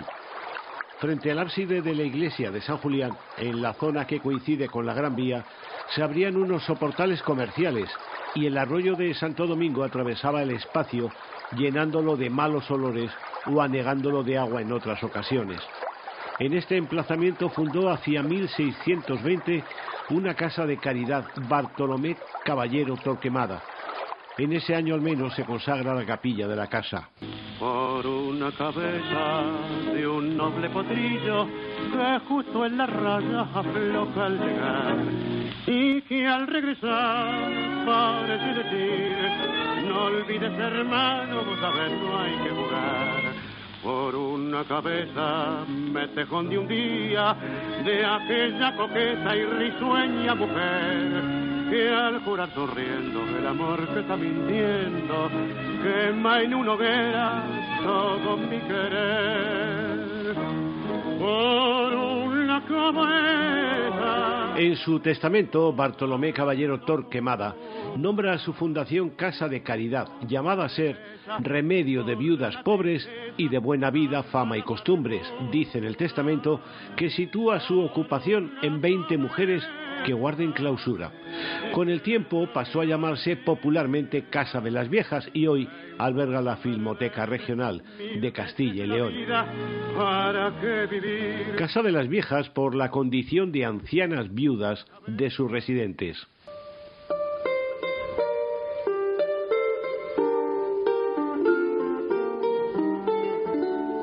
Aquella casa de caridad nació para acoger viudas pobres, a las que, sin embargo, se les exigía una cantidad de dinero que después se le iba devolviendo poco a poco hasta llegar en la década de los 30 del siglo pasado a una aportación de hasta 50 céntimos diarios, aunque el asilo llega hasta los años 70. Las viudas que se albergaron allí podían salir y entrar cuando quisieran, a pesar de que el testamento hablaba de clausura y su estancia consistía en una alcoba con cocina. En 1840 la institución pasa a la Junta de la Beneficencia y en 1852 se devuelve a su primitivo patrón, la Real Clerecía de San Marcos, a la que pertenecía el fundador, lo que explica la presencia de su escudo en la fachada del edificio.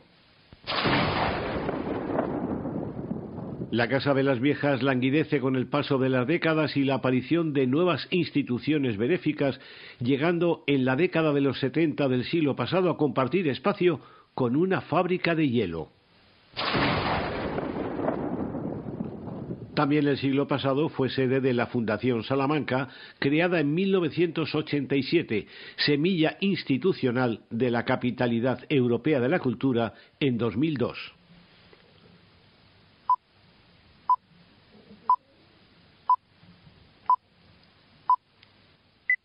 El 18 de marzo de 1991, la casa se abre de nuevo como Filmoteca Regional de Castilla y León, creada oficialmente el 20 de noviembre de 1990, siendo fundamental la figura de Juan Antonio Pérez Millán.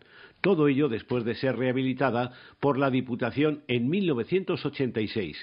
Hoy es depósito de archivos fotográficos y documentales donde se catalogan, exponen y están a disposición de los investigadores, además de ser sede de ciclos cinematográficos.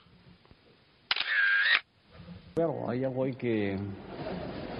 Pero es- este es un oficio de... Un oficio público, estás local al público. Dependes del público. Aunque yo me haya revelado de esa... Y puse un cansancio enorme, es depender de los demás. Y creo que mi... mi Una de las triunfo- figuras de la comunidad vinculada a esta Casa de las Viejas es la de Basilio Martín Patino, director salmantino, Tiene pues noticias cosas elementales, que es el récord, que es los actores, que es... cuya colección de artilugios para fascinar se expone desde 1998 en esta Casa de las Viejas. y el happy end que la censura travestida en voz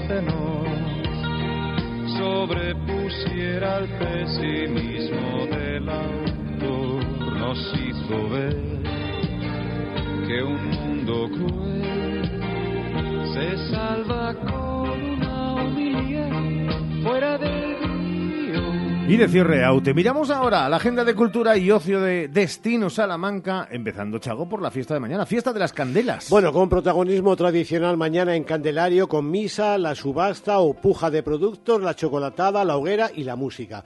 Protagonismo religioso mañana en la alberca. Sale en procesión la Virgen de la Asunción, su patrona, por los alrededores de la iglesia y se bendicen las picas, que son esos panes decorados, las gargantillas y también las velas, porque las velas se bendecían antes y hay que bendecirlas ahora por si en verano cuando llega una tormenta se va la luz. Bueno, también mañana tenemos hoguera y coplas en Santibáñez de Béjar, en Castellanos de Morisco, Chanfaina, cine con palomitas y copla.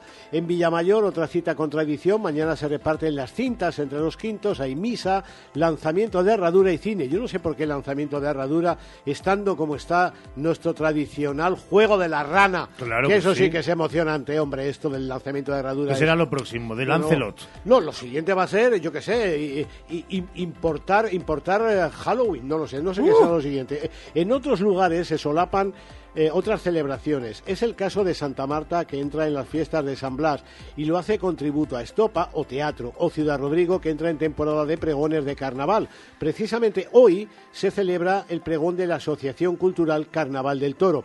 Y mañana en Santa Marta pregona las fiestas, las fiestas de San Blas, el que fuese director de la Escuela de Hostelería de Santa Marta, José Luis García, que se ha jubilado recientemente. Ya dijimos ayer que viene avalancha de fiestas. Mañana, Candelas. El sábado, San Blas. Y el lunes, Santa Águeda.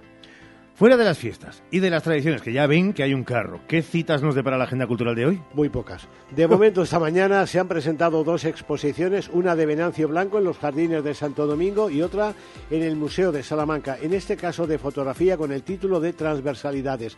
La de Blanco lleva por título Bailar los trazos. Bueno, esta tarde yo recomendaría tiene muy buena pinta, no tengo demasiados datos, pero tiene muy buena pinta. Esta tarde se presenta el, libro, un libro en el Centro Internacional del Español, el antiguo Banco de España.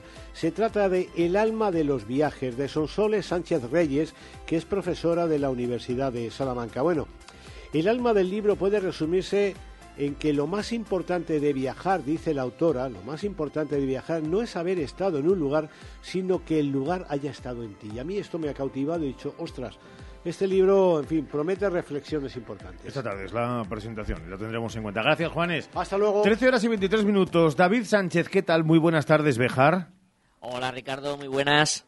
Es de letras, pero en 120 segundos, o sea, dos minutos de toda la vida, lo escuchamos reflexionar y darnos luz sobre qué viene pasando en Bejar. Hoy por hoy, Salamanca. Hace tres décadas, Advocati Abogados comenzaba su trayectoria. Treinta años después, con un equipo creciente y la pasión intacta por ayudar, Advocati Abogados sigue asesorando a negocios y particulares. Agradecemos a todos nuestros clientes la confianza que nos brindan y esperamos seguir creciendo juntos ahora en la calle Toro 21, en plena plaza del Liceo de Salamanca. Cuando la suerte depende del trabajo bien hecho, Advocati Abogados. Toc, toc. ¿Te has enterado? Llegan los Suzuki Days. Tres días de descuentos exclusivos en la gama Suzuki. ¿Cómo? Así es. Hasta 6.500 euros de descuento en vehículos en stock y bono extra de 500 euros. Estrena Suzuki a precio imbatible. ¡Imbatible! Suzuki Days, 14, 15 y 16 de febrero. Consulta condiciones en tu concesionario. Fraba Autos, en carretera de Valladolid 92, Villares de la Reina, Salamanca. Oportunidad única en óptica Manuel Pedraza. Tus progresivos orgánicos con antirreflejante desde 180 euros la pareja. Posibilidad de financiación sin intereses a 3 o a 6 meses y garantía de adaptación de 2 meses. Óptica Manuel Pedraza. Especialistas en tus progresivos. Plaza de la Fuente 18. 923 21 77 70. Revive los sabores de la paella de la abuela de los domingos. En Arrocería Eider elaboramos más de 20 variedades de arroces y fideuás con la dedicación y el cariño de la comida hecha en casa. Descubre nuestras opciones en arroceríaeider.es y realiza tu pedido con antelación en el 923 176 441. Restaurante Arrocería Eider, en el Polígono El Montalvo. Llevar el delantal Unide es Alegrarme de lo que se ahorran aquí mis vecinos. Guardar el pan a don Antonio. cenar en mi casa lo que vendo a mis clientes. Vender los frescos más frescos. Cuando tu supermercado lleva el delantal Unide, tú te llevas lo mejor. Unide Market Salamanca. Mejor y más cerca. Avenida Campo Amor 10. Los de toda la vida, los de siempre, los de Hinojosa, quesos de leche cruda de oveja comprometidos con el medio rural. Disfruta de su inigualable calidad en sus diferentes curaciones. Semicurado, curado el abuelo calderero y en aceite. Quesos de Hinojosa, desde 1953, el queso de Salamanca. Hoy por hoy, Salamanca. 13 y 26. Contexto, Sheila. Aguas agitadas en Bejar, donde el ámbito político está muy tenso. En los últimos meses, dos concejalas han abandonado el Partido Popular por la situación que denuncian están viviendo. Amenaza de los asesores contratados por el alcalde. La primera en salir fue Araceli Dorado y en el último pleno celebrado este pasado lunes ha sido Olga García quien explicaba su decisión asegurando que el propio alcalde había apuntado al presidente de la Junta, Alfonso Fernández Mañoco, como la persona que había enviado a los polémicos asesores y puso en contexto también la situación que dice se está viviendo en el consistorio con amenazas y miedo de los propios trabajadores. La situación del alcalde es frágil, ha tenido que nombrar como portavoz popular en el ayuntamiento a Javier Hernández, que es concejal independiente. Y nos vamos hasta Bejar para conocer cómo está la situación en estos momentos y el ambiente que se vive. Ya ven, un alcalde inoperante ante una situación que parece la ha creado él mismo, entre ellas una concejala que donde dijo digo, digo, Diego, en más de una ida y venida y que es como el Guadiana, aparece, desaparece como Olga, también una oposición que no puede hacer más de lo que hace porque la situación bajo el ámbito y el paraguas de la legalidad está como está. Y creo, David, que hoy, en Hoy por Hoy Bejar y Comarca, has tenido la posibilidad de hablar con quien hasta hace no demasiado tiempo eh, fue alcalde de la localidad textil con Alejo Riñones.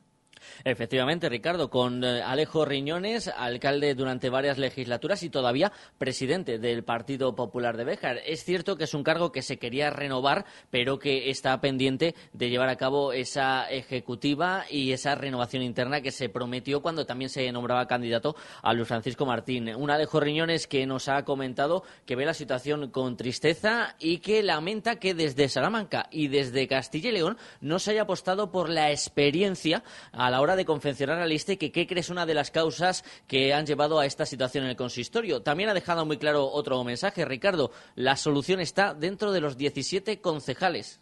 Es verdad que cuando se refiere a Salamanca y Castilla y León, intuyo que quiere decir el Partido Popular, tanto de la provincia como de Castilla y León. Eh, bien, pero no se moja mucho más, que no es poco decir que le da pena y tristeza una situación creada solo por y su partido, o protagonistas y miembros de, de su partido. ¿Cómo es, cómo es el ambiente en, en Béjar? David, más allá y saliendo de eh, ese consistorio, eh, en la calle, ¿qué se dice, qué se comenta, qué se percibe? Pues el ambiente es de tensión y se pudo palpar el, el pasado lunes en el Pleno en ese apartado destinado al público asistente en el que había gente que aplaudía cada una de las intervenciones de la oposición y cada una de las críticas hacia la gestión de Luis Francisco Martín, pero también veíamos eh, caras y representantes que iban en la candidatura, por ejemplo, de Vox a las pasadas eh, elecciones. Hay una sensación de hartazgo en una gran parte de la ciudadanía ante toda la situación, también ante la continua mención de Béjar hacia los, en los medios de comunicación con eh, titulares que no hablan de las bondades de la localidad y también se nota también esa tensión, eh, esa tensión del consistorio que se traslada a la ciudadanía. Eh, claro, mientras tanto, ese partido en descomposición a nivel nacional y que parece que se va extendiendo por toda España, estando feliz, ¿no? Hablo de Vox en Béjar con purificación a la cabeza. De momento, manteniendo su apoyo a Luis Francisco Martín, y es verdad que sería la única posibilidad, al menos a día de hoy, Ricardo, de sacar adelante una moción de censura, porque tal y como está el pacto antitransfugismo, con la marcha de las dos ediles del Partido Popular, el Partido Socialista necesitaría dos votos de dos concejales que no hayan pertenecido o pertenezcan al Partido Popular esa solución solo la podría aportar Vox. Ya dijo el socialista Antonio Cámara en más de una ocasión que es una línea roja. También desde Vox consideran una línea roja cualquier negociación con los socialistas y tal y como aplicaban, explicaban el pasado martes desde las fuentes del Grupo Municipal Socialista, van a buscar a ver qué resquicio legal les queda para poder tratar de sacar adelante una moción de censura y desenquistar una situación a todas luces complicada también en cuanto a la gestión municipal, Ricardo, porque ahora mismo el equipo de gobierno tiene siete concejales contra diez de la oposición y es técnicamente imposible que saquen adelante cualquier acuerdo sin tener en cuenta al resto de equipos eh, y de partidos políticos del consistorio. Y lo más perentorio es 1 de febrero de 2024, presupuestos. ¿Cómo se maneja una ciudad entonces en este sin gobierno? Pues no se sabe tampoco mucho de los presupuestos. Iban a ser eh, llevados al pleno de diciembre, iban a ser llevados al pleno de enero. Han pasado ambas sesiones plenarias, no han aparecido plenos en ninguna de las dos sesiones plenarias. Están prorrogados los presupuestos que dejó el Partido Socialista en el último año de mandato y de momento sin tener ninguna noticia. Desde el equipo de gobierno se insiste en varias ocasiones que se está trabajando en ellos, que se está trabajando en llegar a un acuerdo, pero desde la oposición eh, comentan que ellos no tienen conocimiento de nada, con lo cual entendemos que ese acuerdo tiene que ser Partido Popular y Vox, pero las cuentas no suman. Necesitan nueve votos y solo tienen siete concejales. A partir de las dos y cuarto, en hora 14 Salamanca con Jesús Martín Inés, escucharán eh, algunos de los extractos de esa entrevista que David Sánchez ha llevado a cabo con el ex alcalde y hombre fuerte de todo el sur de la provincia, otrora, en el Partido Popular, llamado Alejo Riñones. Y la próxima semana volvemos a lanzar el guante para una entrevista a Calzón Quitao, que es una expresión que nunca debiera haberse marchado de los medios de comunicación. Si él lo desea, nosotros deseándolo estamos, con el alcalde de Béjar, para que responda a todas esas cosas que parece que no ha querido responder, entre otros lugares, donde debiera hacerlo, por obligación, no por gusto ni por preferencias, que se llama el consistorio bejarano, es decir, la casa de todos los y las bejaranos bejaranas. Señor Sánchez, no se aburren entonces por allí, ¿no? Desde luego, aquí otra cosa no, pero aburrirnos poco. 13 y 32, David, gracias, un abrazo. Un abrazo, compañeros. Una pausa y vamos a, bueno, a ver si la ficción puede superar la realidad. Hablamos de libros corsarios. Hoy por hoy, Salamanca. Tu salón, tu dormitorio, tu cocina, tu baño, tu hogar debe contar quién eres. Vica Interiorismo. Espacios únicos para hogares diferentes. Paseo de la Estación 145. Tantos días tiene el año como oportunidades para cumplir tus objetivos. Y desde Ergaer Morcillas y Farinatos deseamos cumplirlos contigo. Ergaer. Orgullo de ser charro.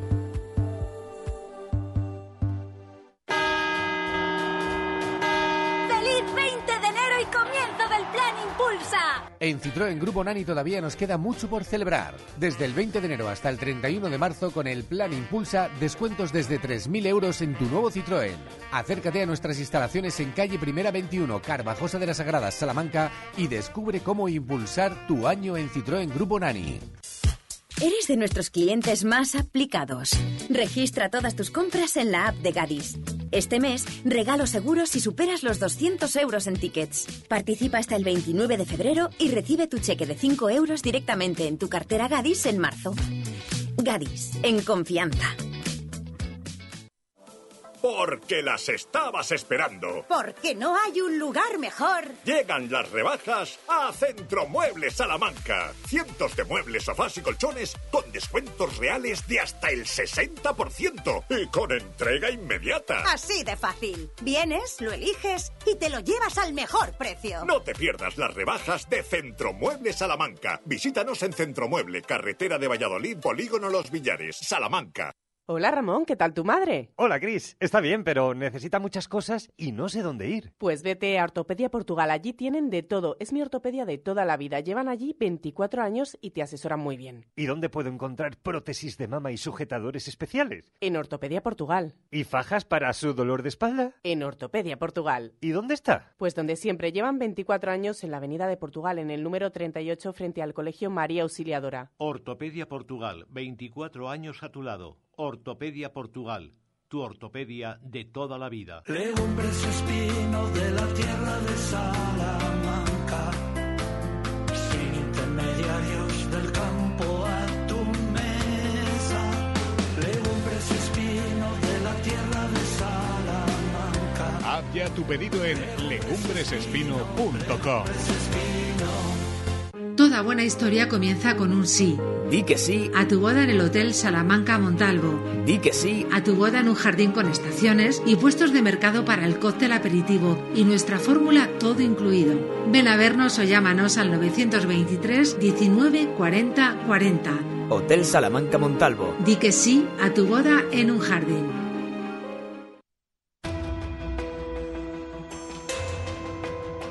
En Hoy por Hoy Salamanca, Libros Corsarios.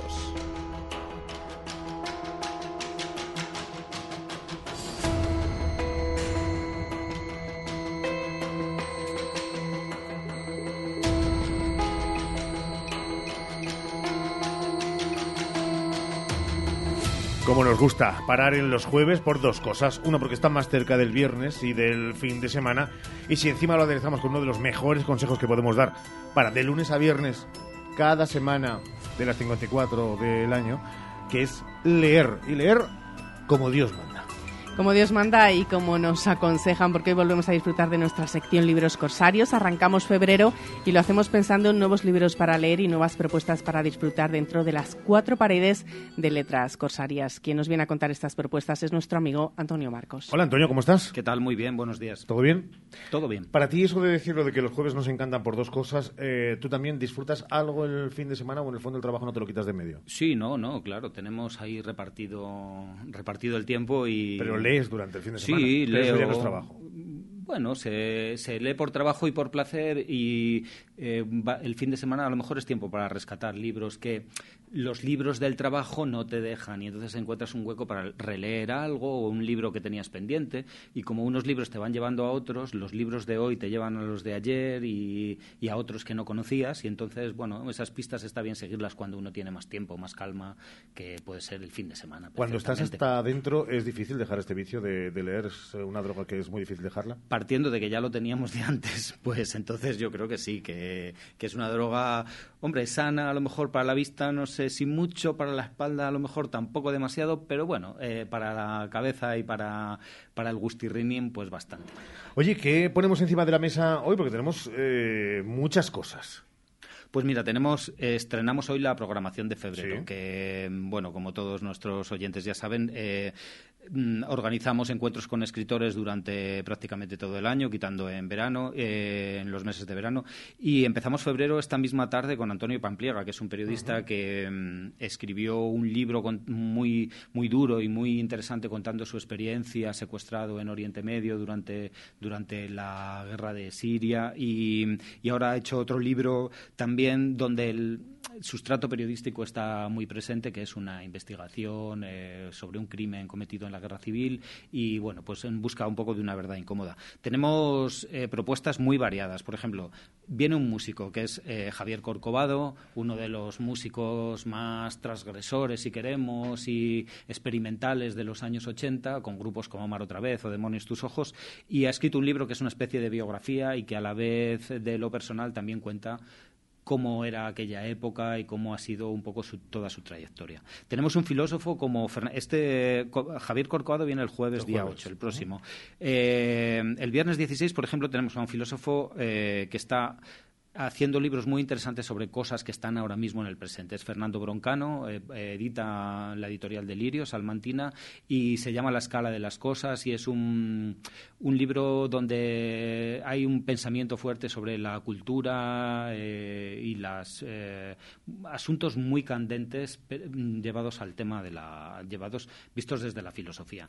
Dentro de nuestra programación internacional viene una de las escritoras que nos ha, más nos ha arrebatado esta última temporada, que es Deborah Eisenberg. Es una eh, escritora norteamericana, ya de unos 80 años de edad. eh, viene acompañada por dos lectoras y que hacen un podcast que se llama La amiga eres tú, que son Andrea, Andrea Toribio y, y Aloma Rodríguez, y va a ser una velada muy, muy interesante. Es una cuentista magnífica, eh, tiene cuentos que siempre sorprenden y bueno en una en esa línea norteamericana de mujeres cuentistas fenomenal. Y por ejemplo viene eh, Mónica Ojeda una, una autora mm, ecuatoriana y una de las máximas exponentes de eso que se llama el gótico andino que es una corriente que aúna leyendas antiguas eh, eh, cultura eh, precolombina, eh, naturaleza poderosa y relatos de, contados por mujeres también. Y Mónica Ojeda es una de las que mejor está cultivando este género y viene por aquí ya hacia finales de mes. Así que bueno, tenemos muchas más cosas. Va a haber un, va- vamos a hacer un Nadal Suao que ha escrito un libro sobre el tatuaje. Va, va a tatuarse en directo mientras habla eh, en una acción que hacemos con, con la barbería, que es una de las tiendas, vamos, de los estudios de tatuaje más, más importantes de Salamanca. Y bueno, vamos a experimentar cosas también, que no sea, que no caigamos en la rutina. Caray, lo próximo, lo próximo que vayan a hacer, eh, quiero decirte, si habláis de un thriller, eh, nadie va a asesinar a nadie en directo ni nada por el estilo. Es que esto ya me da miedo. Es decir, que sobre un libro de tatuajes se, se tatúe en directo. ¿Cuál va a ser vuestra próxima idea? Pues vete a saber. Eh, a- a esto ha surgido del propio autor, que, que, bueno, ha visto la, como el tatuador iba a participar como ponente y como, mm, como persona muy metida en la cultura del tatuaje y en la historia del tatuaje, eh, pues ya han dicho, bueno, pues venga, nos hacemos. Y como además es tinta, os encaja perfectamente con la filosofía. Muy bien, muy bien. Poco papel, pero bastante tinta. Economizar.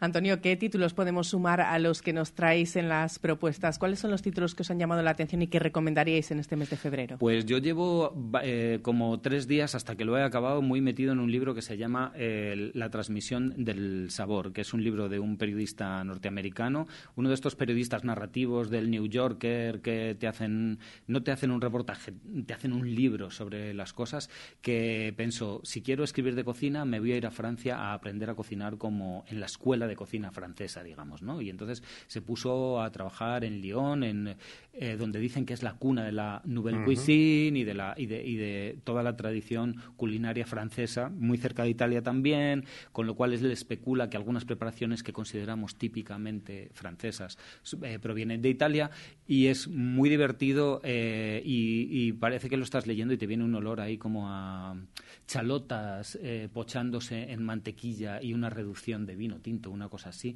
No me he quitado de encima las ganas de comer hasta que he acabado el libro y, y ha sido una experiencia muy, muy enriquecedora. De momento, mm, eh, anímicamente o digamos eh, espiritualmente y habrá que, habrá que acompañarlo de algo, de algo de comer también. Oye, Antonio, eh, lo que nos va a alimentar estos, eh, estos dos meses próximos, en este, en apenas nada, el 10 de febrero, llegan los Goya, el 10 de marzo llegan los Oscar.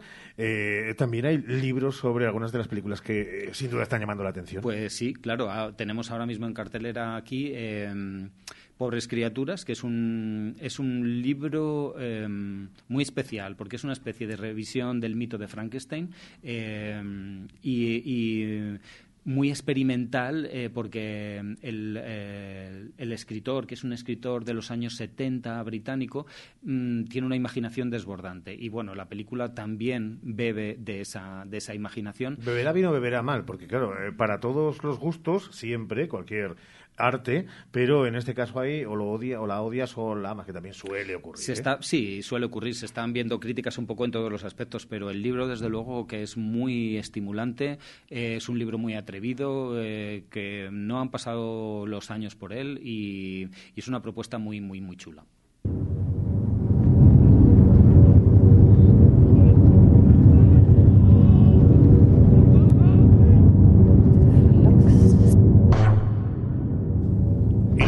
Grandes películas, desconozco el libro, es La Zona de Interés.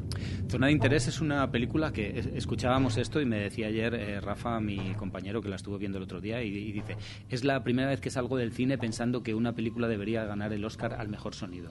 Porque Zona de Interés es como una fiesta que se celebra en, en un lugar donde hay un ambiente muy sofisticado, y al lado, a la espalda, hay un campo de concentración. Entonces, todo el, eh, la acción transcurre en la fiesta mientras se cuelan todos los sonidos de, de lo que está ocurriendo en un campo de concentración nazi de los años de la Segunda Guerra Mundial. Y ese contraste, eh, eh, Martin Amis lo supo llevar eh, perfectamente al libro, ¿no? viendo cómo se hacía oídos sordos de lo que estaba pasando ahí, no ver, no, no ver, por lo tanto, si, si pensamos que no vemos lo que está ocurriendo, nos No vemos ocurre. liberados moralmente de tomar una decisión para esto. Y, y es asombroso cómo esa, ese discurso se ha trasladado al cine de esta manera tan, tan brillante. O sea que... Pues yo soy de los que cree siempre que ponerle tú el toque de la imaginación, aunque esté soberbiamente hecha la película, que no lo sé, pero dice que puede ser el caso, eh, recomendaría eh, primero cogerse el libro e imaginar tú y vivir tú y que sea tu consciente el que recree sonidos, ausencias y a veces silencios que marquen el tempo de- del libro. Eh, ¿Tú desde luego de ver películas eh, que, de libros que has leído? Mm, Sí, sí, sí, No, no tengo ningún No te problema. cierras, Sí, no eres nada, hermético nada, en ni- absoluto, nada, sí, sí. Señor Marcos, mil gracias por haber estado con nosotros y febrero, otro gran mes también en Letras Corsarias y también en nuestros libros corsarios aquí en la SER. Muchas gracias. Pues por aquí nos veremos, gracias. 13.45, venga, última pausa que nos vamos.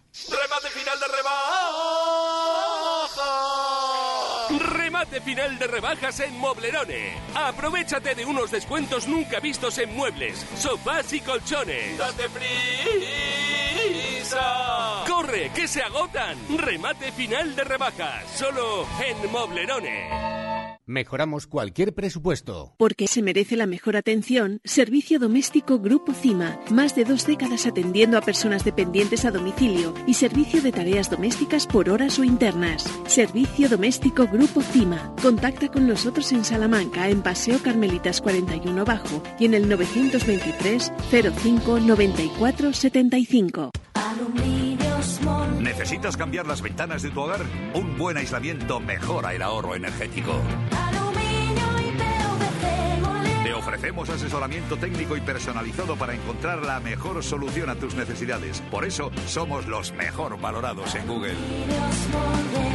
Aluminiosmonleón.com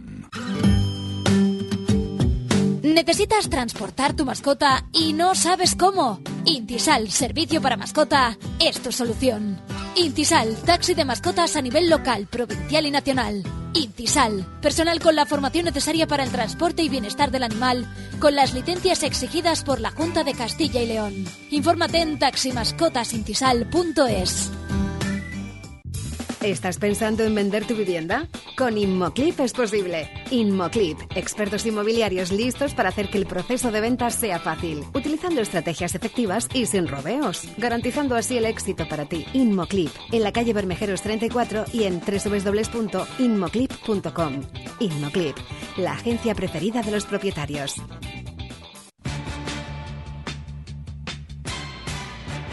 Sofás, sofás, sofás. Super campaña del sofá en Expo Mueble más Mueble. Cheslong 399 euros. 3 más 2, 499 euros. Transporte gratuito en 24 horas. Expo Mueble más Mueble. En carretera Valladolid, frente Brico Aguilar.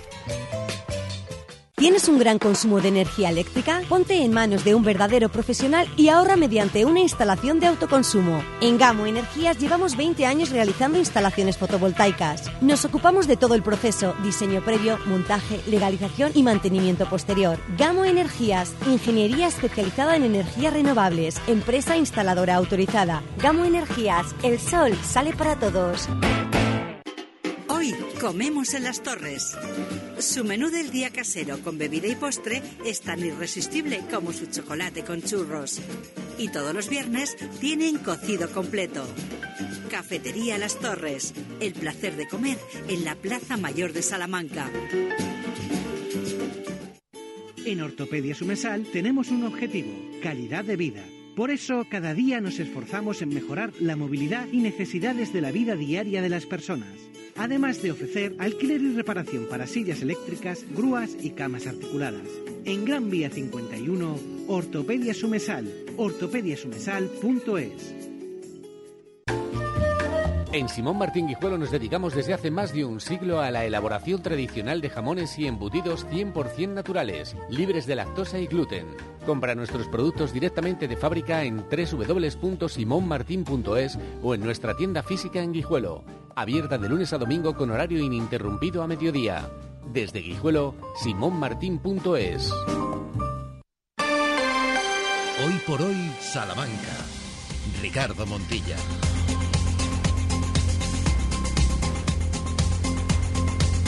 En 10 minutos llegamos a las 2 de la tarde, instante en el que finiquitaremos el primer día de febrero aquí en este Hoy por Hoy, que queda todavía mucho día. Y esperamos que con mucho día por delante, también para sus oídos, a través de la cadena SER.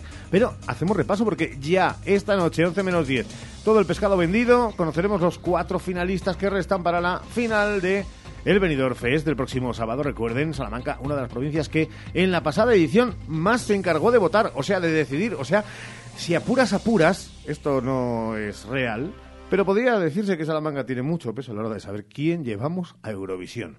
Y Ramón Vicente, muy buenas. Muy buenas. Hola Seila otra vez. Hola de nuevo. Eh, los saludamos como jurado especial, eh, porque ya saben que están aquí con nosotros. Pues que sepan que las cuatro propuestas que quedan para que ustedes las conozcan, la primera es de Jolisa. Si hay luz detrás de la montaña, habrá algo más después de ti. Me quieres siempre tan desordenada, yo acabo tan desorientada. Hay un campo de flores, un campo de flores. Ramón Vicente, ¿qué te parece? Me gusta, no la había escuchado, como prefiero no escuchar ninguna hasta que la ponemos aquí. Me gusta esa voz tan personal, tan muy bien cuidada, habrá que verla en directo. eh, pero bueno, si tengo que elegir una balada de, de las dos, porque esto entiendo que es una balada, me quedo con la de ayer. Opinión, Sheila, que no te veo yo muy convencida. ¿Y votación, por tanto? Pues estaba escuchando atentamente porque la verdad que sí que me gusta esta voz eh, rasgada muy particular, como decía Ramón, además rompe de repente ¿no? Eh, ese- esa sintonía que empieza al principio muy tranquilo todo, de repente tiene eh, ese momento en el que rompe, me gusta mucho, la verdad, y a pesar de ser tan tranquila, creo que tiene Cuidado. bastantes posibilidades. Cuidado. Sí, sí, me gusta.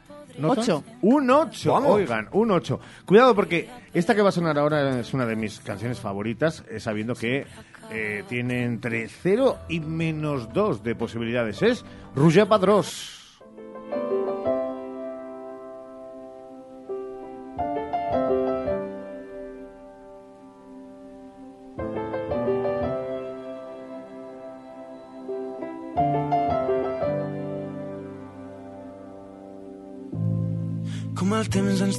Així. Quan tot pot ser més senzill. Perquè la vida ens porta aquí. Si abans tot estava bé. I ara res es veu igual. I ara res se sent igual.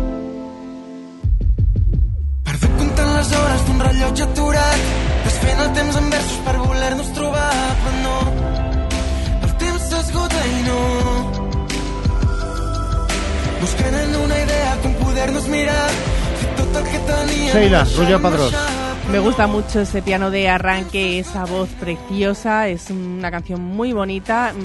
Tengo que poner un pero, si fuese en, en español creo que lo bordaría. Es verdad que estoy contigo que tiene yo creo que pocas posibilidades de ganar, pero es impresionante este tema, me gusta mucho. Ojalá se meta en la final, Ojalá, un punto, ¿verdad? ojalá se meta en la final. Me gusta, como decía Seila, cómo empieza la canción, esa voz que tiene también muy personal. Me gusta mucho que, que las voces están muy bien. Luego en directo alguno ha, mm, bueno, pues no ha sido Flojeado. todo lo exacto, flojeado. Y bueno, eh, Serrat no pudo ir, que quiso ir con el La La La, que luego fue Maciel eh, en español, porque él la quería cantar en catalán. Y bueno, mira, Yo ¿por qué no? ¿Por qué en no? Televisión Española creo que ha dejado claro que si fuera en catalán, y por eso está abierto, eh, podría ir en catalán, que es una lengua cooficial. Claro, sí. Ya han ido en otros países muchos, pues eh, alguno con, con eh, galaico y demás. Sí, entonces, o sea, sí. Incluso en- no en los países La nórdicos que- han utilizado- no va- exactamente, no ¿no? va a ganar, creemos. Porque aquí ya viene una zona complicada para Sheila, bueno, para Sheila y para los tres. Porque otra opción es la de De la Cruz.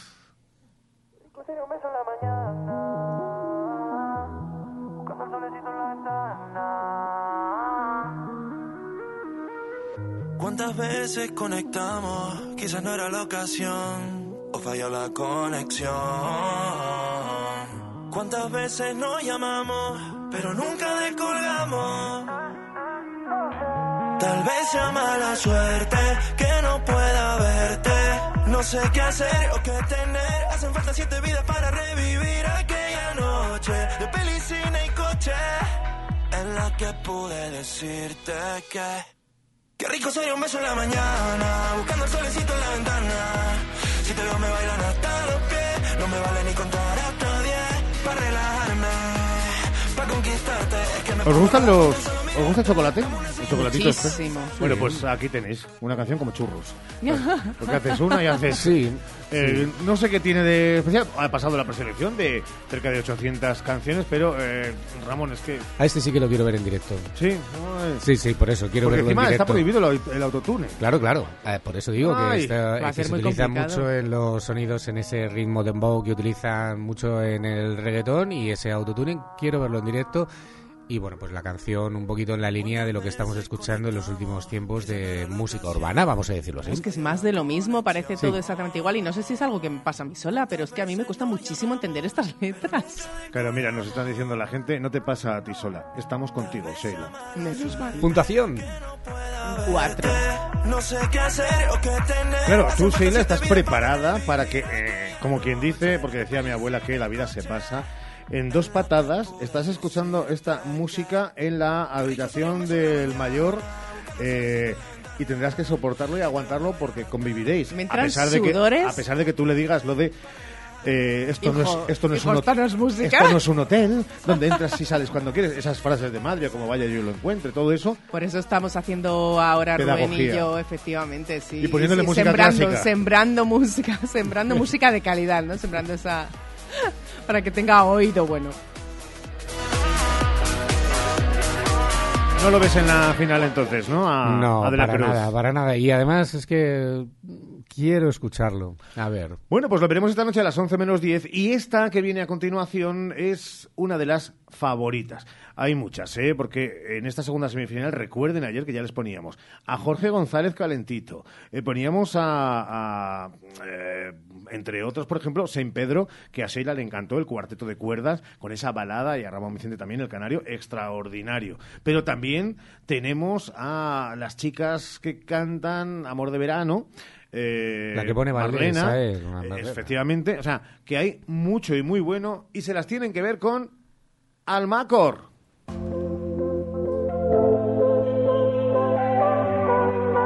Muchos lo comparan con Quevedo,